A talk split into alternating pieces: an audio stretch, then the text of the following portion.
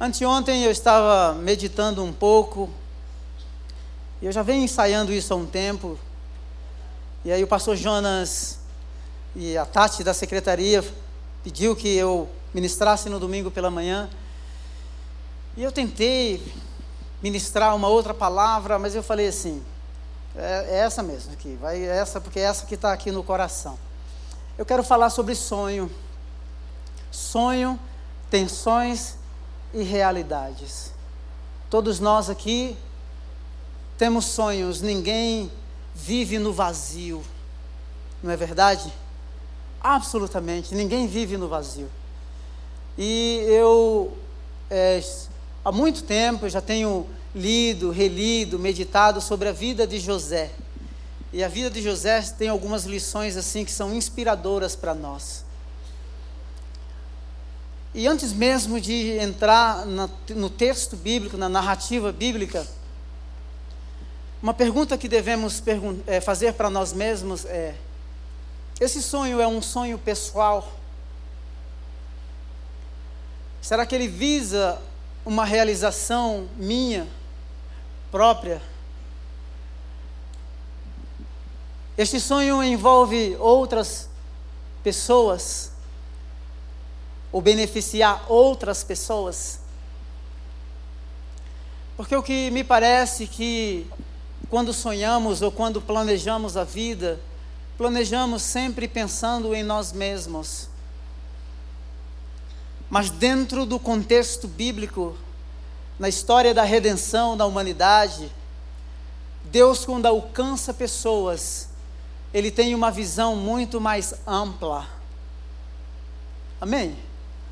Não importa aquilo que você faça hoje aqui, eu quero dizer para você que Deus, quando salvou você, quando Ele resgatou você, Ele não pensou somente em você. É tanto que Ele faz da nossa vida, não é, um testemunho vivo. As pessoas vão olhar, vão perceber que mudanças aconteceram, elas vão perceber que o caráter foi modelado que aquela vida foi transformada. Então,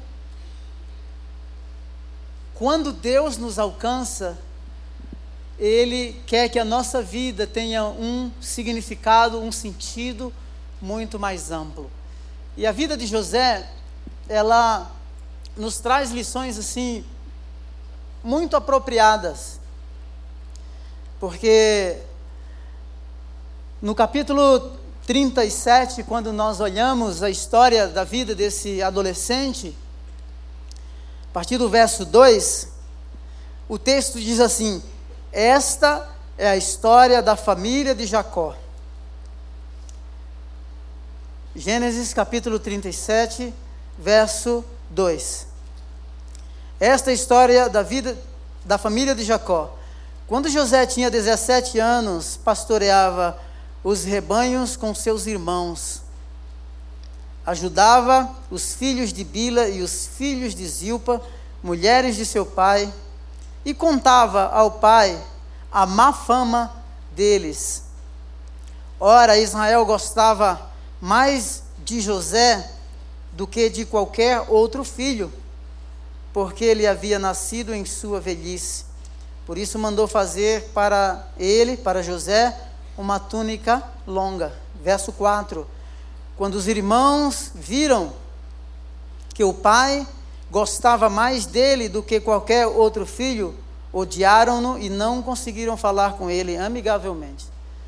Quando você lê os, a, a, o livro de Gênesis, você vai sempre perceber: essa é a geração de Adão, estes são os filhos de Adão, estes são os filhos de Noé. Estes são os descendentes de Abraão. Uh, o livro, ou a Bíblia, está é, trazendo a narrativa da história da redenção. E aí nós temos uma história muito interessante, que é a história desse adolescente José. E diz que esta é a história da família de Jacó. Ou seja, esse camarada, esse adolescente, ele nasce num contexto familiar. E quando prosseguimos lendo, a gente percebe que José nasceu num contexto de uma família disfuncional. Você percebe que os irmãos, a fama dos irmãos de José não era boa. E José, imaturo também, o cara, ele era meio fofoqueiro, viu? Porque ele entregava os irmãos para o pai. Então você percebe que há disfuncionalidade no contexto da família.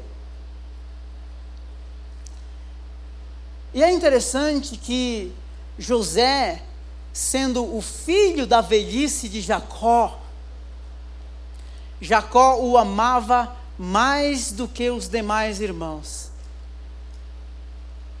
Você imagina os demais filhos vendo aquilo. Então, o texto diz que os irmãos odiavam José. E não somente isso, o pai faz uma túnica especial, a melhor grife da época. Né? Os teólogos dizem que essa roupa que o pai né, confecciona para José era um estilo de roupa seguindo os padrões que os reis e os faraós usavam. Então, assim, resumidamente, José é uma figura de destaque. Ele se destaca porque recebe mais amor, ele se destaca por causa da sua vestimenta e o pai reconhece isso. E esse destaque desperta alguns comportamentos no coração dos seus irmãos. E o texto diz que os irmãos odiavam José. Interessante isso, não é verdade? Eles não somente odiavam, mas quando José tem o sonho, que conta o sonho para os irmãos, quando lemos os demais versos, e eu vou citar para vocês, o texto diz que eles o odiaram mais ainda. Esse camarada tem sonho, nasce numa família disfuncional, ele recebe o amor do pai, e me parece que é um paradoxo, né? Um ambiente onde há ciúmes, onde há inveja e onde há amor. É um ambiente tenso. Não é verdade? Se você imaginar, se você fechar os seus olhos e imaginar a cena do texto bíblico, é um ambiente muito confuso. Mas é nesse ambiente confuso, tenso, nesse lar disfuncional, com esse adolescente imaturo, com 17 anos de idade, que Deus põe os olhos nele. Sabe uma coisa legal? O José pastoreava as ovelhas. É interessante pensarmos que esses adolescentes sonhadores não eram adolescentes que viviam no vazio, estavam ocupados.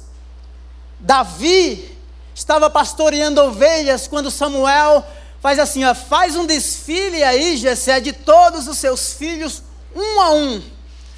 Passa todos na passarela para ver qual deles será o rei de Israel. E ele passa todos, ele vê Abinadab, né? Um cara assim, saradão, alto, né? E ele fica impressionado e Deus fala com ele, dizendo assim: Olha, não atente para a aparência física. Você ainda tem algum filho? Sim, tenho um. Um adolescente que está pastoreando as ovelhas, traga o menino aqui. E quando Davi chega, Samuel reconhece que o rei de Israel está diante dele. Deus nos chama, Deus nos marca, Deus compartilha o coração dele conosco no ambiente do trabalho. Às vezes eu encontro algumas pessoas e parece que algumas pessoas precisam falir, precisam ficar desempregado para dizer assim: não, eu estou disponível para Deus agora. Já ouvi essa história várias, várias vezes. Esteja disponível para Deus sempre no ambiente de trabalho, no contexto da sua vocação, no contexto da sua profissão, porque no dia que Ele quiser chamar você e enviá-lo para outro contexto, ou para fazer uma outra coisa, Ele fará. Amém? Porque o que me parece assim que nós somos de Deus à medida que as nossas muletas não funcionam mais. Parece que nos disponibilizamos à medida que temos a pretensão de pensar que o sustento da nossa vida, não é? é somos nós mesmos os provedores. Sonho, tensões e realidades. Percebe o ambiente disfuncional? E é uma mistura de sentimentos que esse adolescente experimenta. José é imaturo. E é com toda essa imaturidade, nesse contexto de ambiente familiar doentio, que Deus diz assim: Você é meu com toda a sua imaturidade, com toda a disfuncionalidade familiar, você vai ser o cara que vai estar no topo da história daqui a alguns anos. O retrato no presente momento é esse: disfuncionalidade. O retrato no presente momento é esse: é imaturidade. Mas o retrato da visão futura é um homem experimentado, treinado, o segundo homem mais poderoso do Egito, que o governador diz assim: Olha, não vou me ocupar de nada, você é o cara, o que você fizer está bem feito.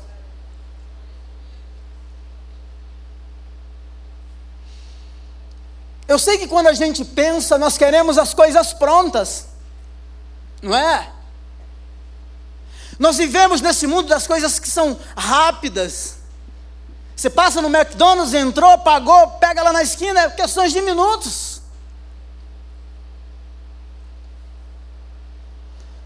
A nossa história com Deus, ela se configura de forma diferente. Eu sei que se esse cara fosse analisado do ponto de vista psicológico, do currículo dele para ser admitido, de repente, numa empresa de ponta top no Brasil, ele não passaria.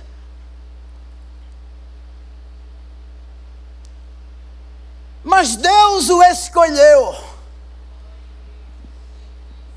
Sonhos. É por causa do sonho é por causa da visão que o ódio, que o ciúmes se intensifica. Eu acho que hoje vai sobrar para todo mundo aqui. Sabe por quê? Porque a gente pensa assim, eu quero ser. Vou ficar, vou tentar pregar bem, cal, bem calminho, tá? Eu falei no culto das oito, Neymar não está numa fase boa fazendo muita besteira. Mas quando ele foi, ele foi para o Paris Saint-Germain, tinha um cara chamado Cavani. O cara estava lá. Eu pergunto, você acha que aqueles caras não queriam Neymar pagar aquela quantidade exorbitante de dinheiro? Queriam. Todos eles queriam. É o cara. A pergunta que nós temos que fazer sempre é quando essas pessoas chegam na nossa equipe, quais são os comportamentos que elas despertam em nós. Porque nós temos a percepção da, da disfuncionalidade do outro. E não olhamos para as nossas disfuncionalidades. Aí culpa o chefe, culpa a igreja, né? culpa o pai, culpa a mãe, culpa o papagaio, culpa o presidente, a gente culpa todo mundo. Porque veja o comportamento, um sonho de um menino imaturo que compartilha esse sonho de forma imatura, desperta no coração dos irmãos e ele passa a ser objeto de ódio e não de apreciação.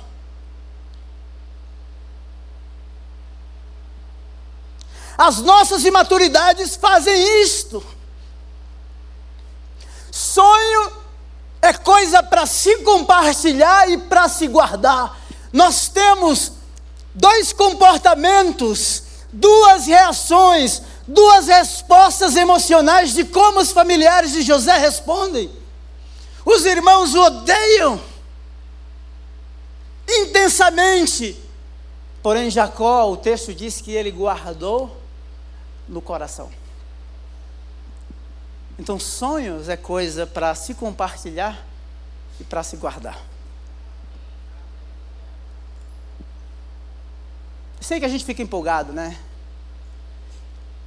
Sonhe, mas não seja sonhador.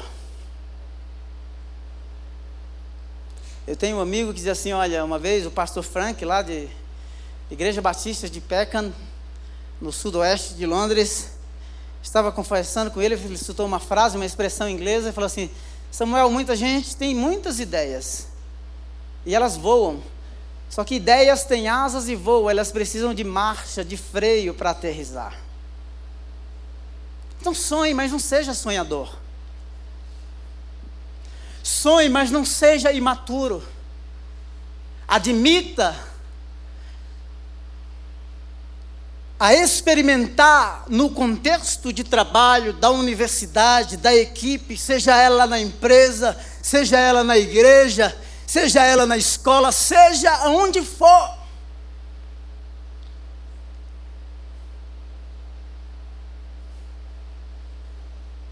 aprender a lidar com esses tipos de comportamentos, porque eles são reais. Lembra da equipe de Jesus? Um queria sentar à direita e outro queria sentar à esquerda. Nossa, que proposta, né? Se na equipe de Jesus tinha isso, imagina nas demais. Lembra na igreja de Corinto? Ah, eu sou de Paulo, eu sou de Apolo, eu sou de Pedro. Os mais santos, os mais evoluídos, eu sou de Cristo.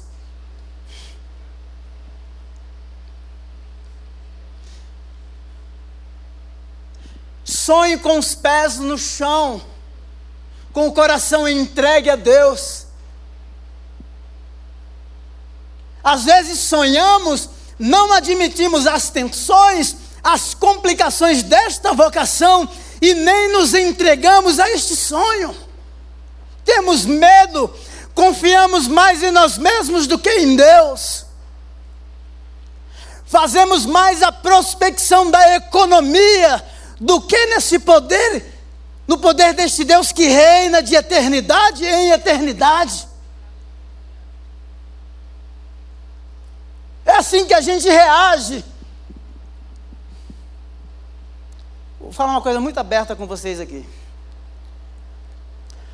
A coisa que mais me preocupa é quando um missionário vem conversar comigo, o primeiro ponto que ele toca é dinheiro. Queimou na hora.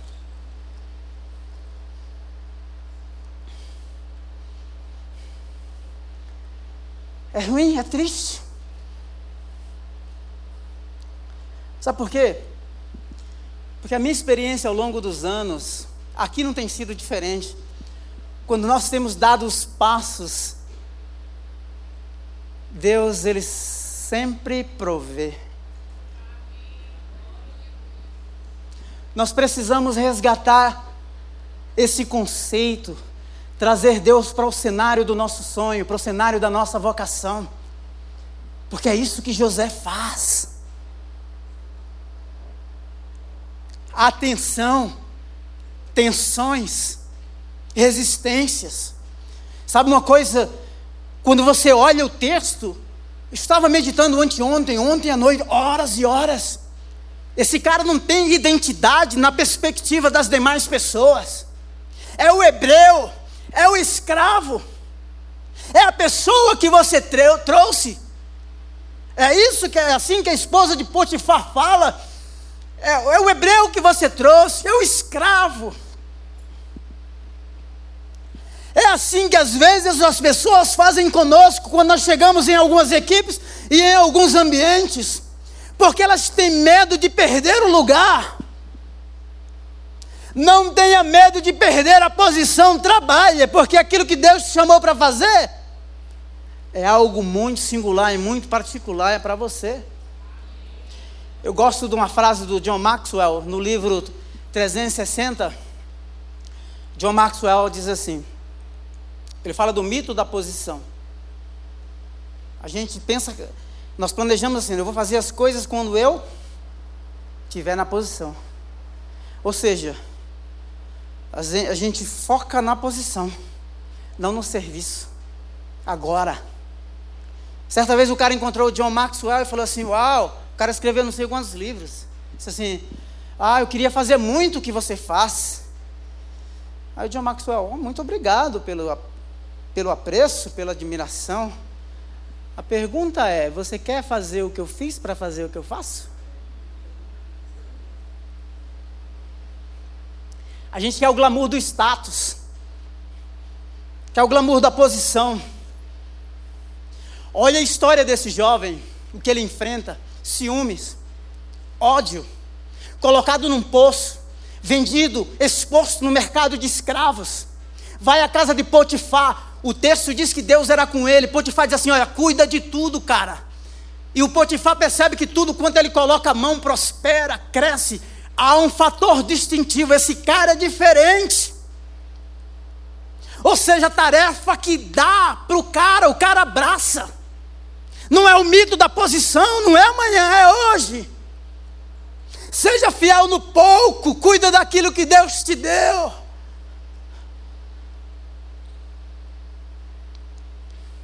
Diz que a grama do vizinho é sempre mais verde.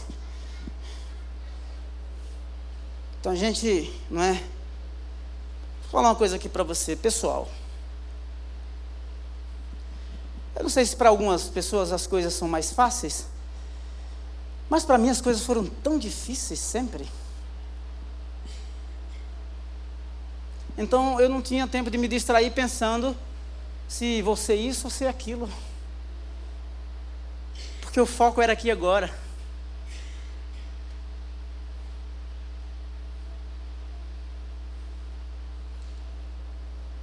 Eu não sei qual é o seu histórico familiar, quais as marcas, as, as marcas boas que você traz, mas também as marcas ruins dessa família disfuncional que feriu, que machucou.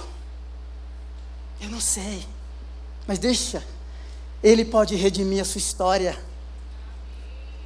Ele não somente redime o nosso corpo, Ele redime a nossa história de vida. Pode ser que as pessoas, quando se dirigam a você, não se dirijam pelo nome, não pela sua identidade. Não é o escravo, é o hebreu, é aquele, é aquela, é o improvável, é o invisível. Mas alguém que recebeu uma marca e que não se confunde no meio dos demais. É um ser que faz a diferença porque absorveu, porque aceitou o desafio de viver para aquele que o chamou.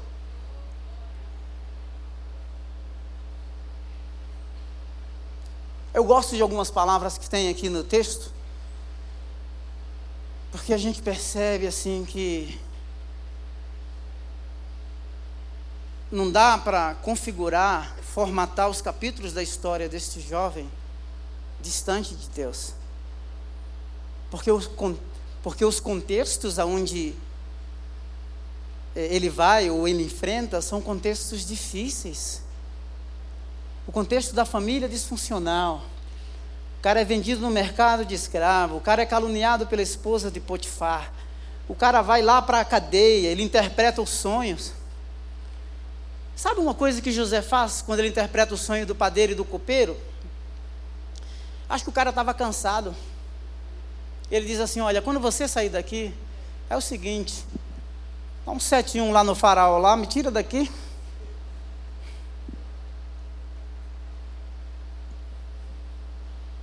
Me tira daqui.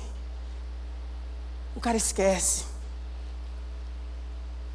O cara esquece.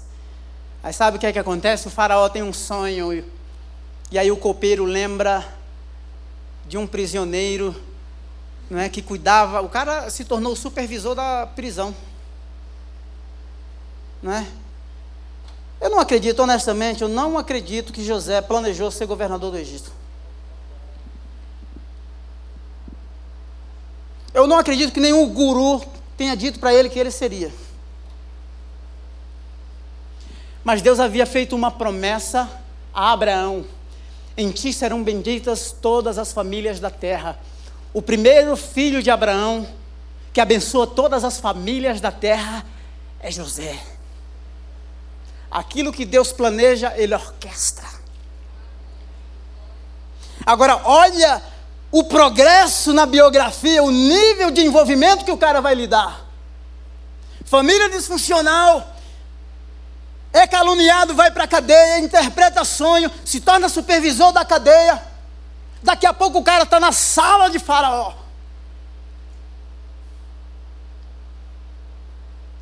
Nós íamos dar um salto da disfuncionalidade para Faraó, porque esse é o mito da posição. Porque afinal, não é? Pois está do lado do rei, está do lado do big boss, não é? Ah, é outra história.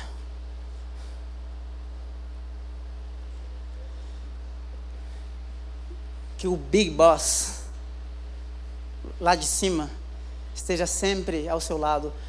O capítulo 39 diz pelo menos cinco vezes no capítulo 39 que Deus era, Deus estava com José. Outra palavra que aparece muito no capítulo que diz assim: olha, e José cuidava de tudo.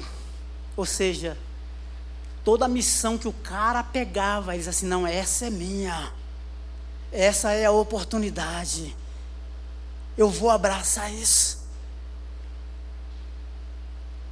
Às vezes a gente está cuidando mais da carreira do que dos homework, né? Do trabalho simples que às vezes Deus nos deu para fazer, às vezes dizemos, não, eu não sou digno disso. Afinal, peraí, eu me preparei para outra coisa. Tem um livro em inglês, Como Construir uma Cultura de Discipulado. Ele usa uma frase interessante que diz que na nossa vida nós temos fases não é? A vida de José são muitas fases, são muitos ambientes, são muitos contextos. Desde a disfuncionalidade, desde o esquecimento, é, é a calúnia, desde o esquecimento na prisão. Muitas fases. Esse cara está desenvolvendo músculos espirituais, lidando com personalidades diferentes. Você acha que ser líder é fácil? Você aguenta pressão mesmo? Mas a gente quer. Eu fico olhando, ouvindo algumas histórias do pastor Jonas, falo, meu irmão, pelo amor de Deus. Eu, eu falo assim, o povo que fez isso ainda é nem crente. Mas um dia, quando a gente estiver lá, nós desenvolvemos empatia, acolhimento palavras de encorajamento, compreensão. Uma das coisas que nós mudamos no Ministério de Missões aqui foi o seguinte: às vezes o relatório era a coisa mais importante, mais importante. Relatório para a gente não é mais importante. O mais importante é a vida do indivíduo. Eu falo isso sem nem glória nenhuma. Mas todos os missionários que são dessa igreja e aqueles que são apoiados, todos eles dizem: nem mesmo as nossas igrejas cuidam de nós como vocês cuidam. Porque não é o relatório, é o indivíduo. Porque não é a posição, é a pessoa. Porque não é o status, é a vocação e a paixão. Nenhuma instituição, nenhum indivíduo vai te dar senso de satisfação e realização como Deus dá. E aí a gente fica naquela, parece que a gente não muda. Às vezes eu encontro algumas pessoas, sabe o que, é que eles fazem? Eles falam da riqueza dos amigos como se fosse deles. Eu falo assim, que babaquice.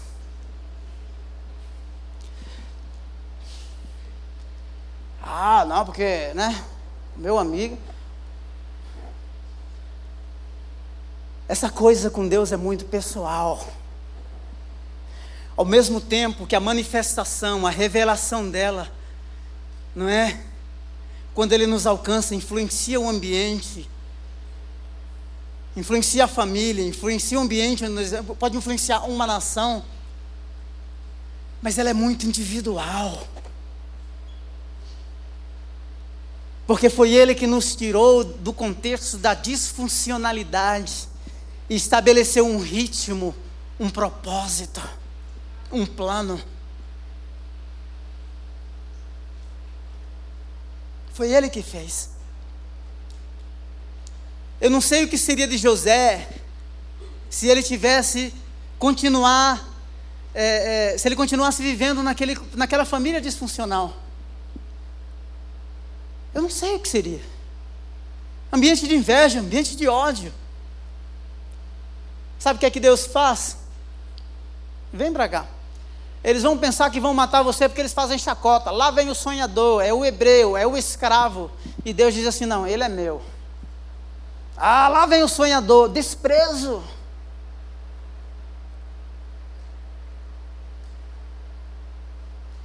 As pessoas podem subestimar qualquer coisa na esfera horizontal aqui, mas não subestime quando Deus põe os olhos.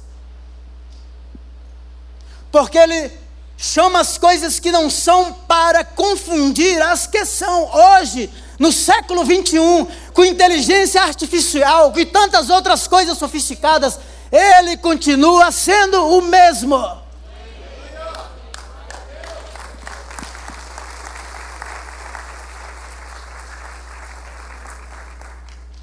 Sonho.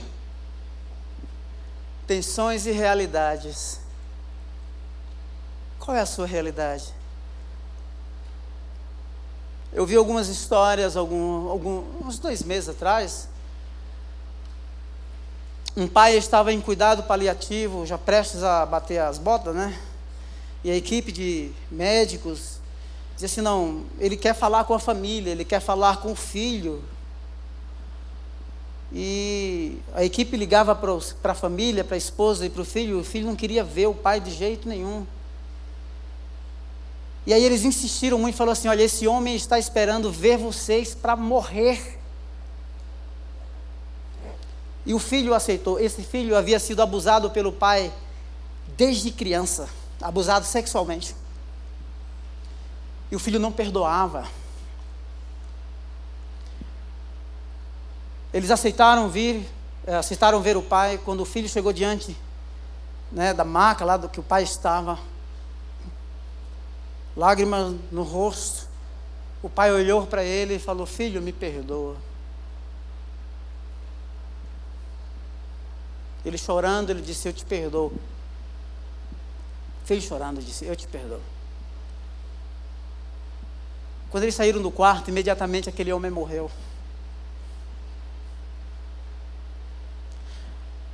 Deixa eu usar uma linguagem bem assim, clara com você. Se você tem culpa no cartório, reconcilia-te com o teu irmão enquanto você está no caminho com ele, antes que ele, antes que ele te entregue ao juiz.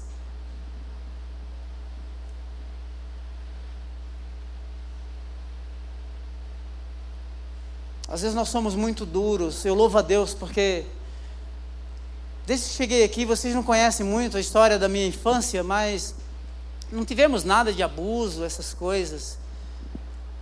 Pelo contrário, mas assim, como eu fui descobrindo algumas coisas ao longo dos anos, conforme algumas emoções, alguns sentimentos foram sendo acessados. Deixa Deus ter acesso à sua história. O salmista disse assim: Senhor, sonda e me conhece, vê se há em mim algum caminho mal, guia-me pelo caminho da verdade. Embora José estivesse bem distante lá no Egito. As lembranças estavam lá. Porque se aqui dentro não for mexido, então nós vamos adoecer. É úlcera, doenças psicossomáticas. E Deus conta com uma igreja saudável para nos enviar aonde há tanto destroço, há tanta dor, há tanto abuso, há tanta violência, há tanta exploração, há tanta mentira, há tanto engano.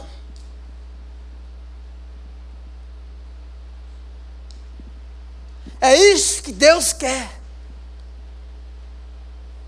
E são nesses ambientes que esse homem, esta mulher vai sendo forjado, lapidado, tratado porque não é só o outro, sou eu. De repente eu vejo o do outro, mas é projeção, talvez das minhas mazelas. Tento acessar e apontar os pecados do outro, mas não consigo ver os meus.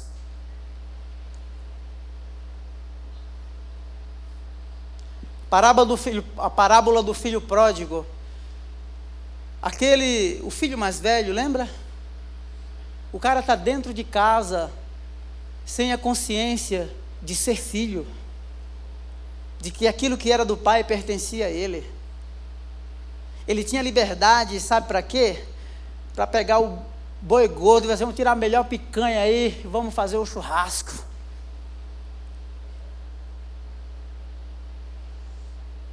Porque é possível que haja convivência sem relacionamento, haja convivência sem comunhão, haja convivência e vivência sem consciência e sem se apropriar daquilo que é direito nosso. E aí a gente vive mais em função de nós mesmos do que em função dos planos e dos propósitos eternos de Deus. E aqui eu não estou falando de ministério pastoral, de líderes de louvor. Eu estou falando de profissionais, de homens e mulheres que Deus espalha por esta cidade, porque Ele tem interesse que o nome deles seja conhecido nesses lugares.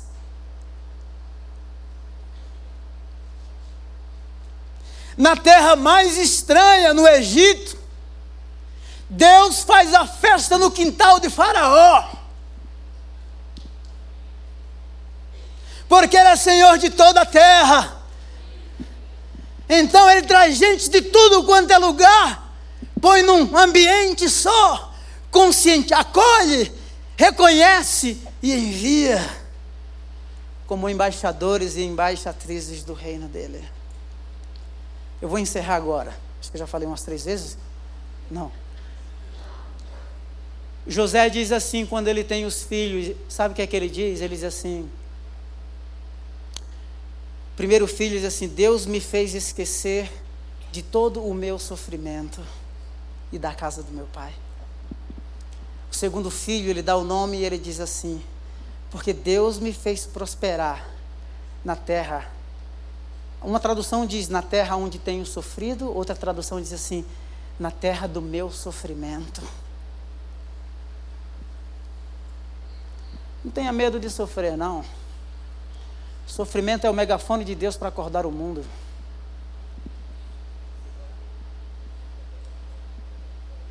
Tenha medo de sofrer sozinho, sozinha.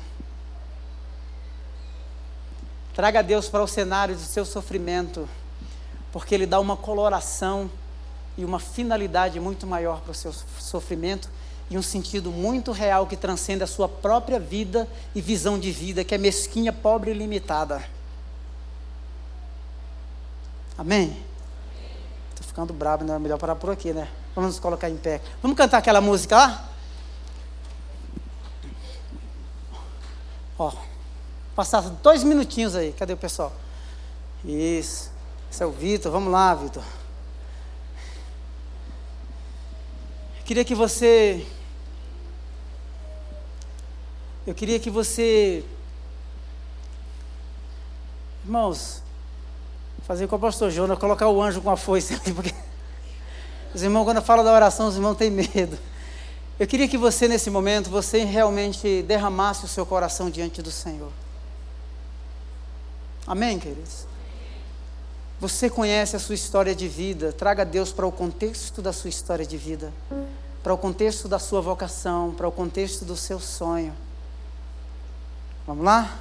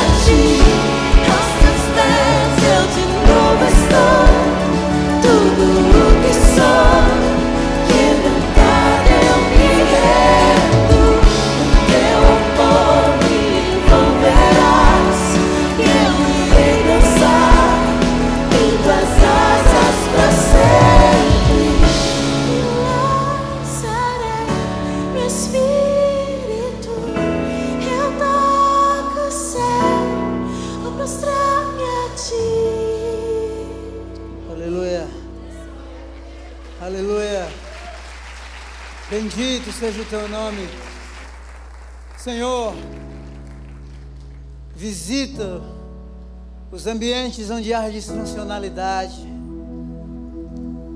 Resgata-nos para ti, com paixão. Queremos reconhecer o Senhor em todos os nossos caminhos. Reconhecemos que há dores que são desconhecidas. Queremos nomeá-las à luz do Teu Espírito Santo. Não queremos nos perder ao longo da jornada, ao longo do caminho. Reconhecemos que há lugares estranhos, tentações que temos que resistir, medos, temores, inseguranças.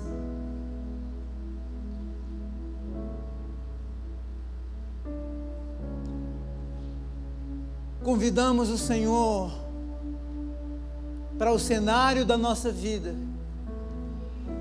Convidamos o Senhor a tornar funcional aquilo que é disfuncional. Vem, Senhor. Dizemos que precisamos de Ti. Precisamos de Ti. Tão somente de Ti. Sem Ti não podemos fazer absolutamente nada. Nada. Banha-nos com o Teu amor. Renova os sonhos. Renova a paixão. Nos entregamos totalmente a Ti. Dizemos que queremos os Teus planos, os Teus pensamentos, os Teus caminhos, porque são mais altos do que os nossos caminhos. Em nome de Jesus. Em nome de Jesus. Perdoa as vezes que ferimos e fomos feridos. Cura as feridas que ainda carregamos na nossa alma. Cura, Senhor. Veja se há em nós caminhos maus, ruins. Guia-nos pelo caminho da verdade. Queremos reconhecer as tensões, as tentações, mas queremos também reconhecer de que é possível de que é possível vencer todas elas, porque tu estás conosco ao longo da jornada. Eu abençoo cada família que aqui está, cada vocação, cada dom, cada talento, cada profissão, cada empresa. Oh Deus, cada ministério, cada ministério, cada vocação, homens e mulheres vivendo intensamente, intencionalmente para o Senhor. Em nome de Jesus. Será que a gente pode fazer um, ter um tempo de celebração com palmas? Você pode dar glória a Deus, aleluia, louvá-lo. Aleluia! Bendito seja o teu nome, Senhor. Oh! Aleluia! Glória a Deus! Glória a Deus! Glória a Deus! Louvado seja o nome do Senhor. O livro vai estar sendo exposto lá, se você quiser adquirir, fique à vontade, tá bom? Obrigado. Tenham todos uma boa semana.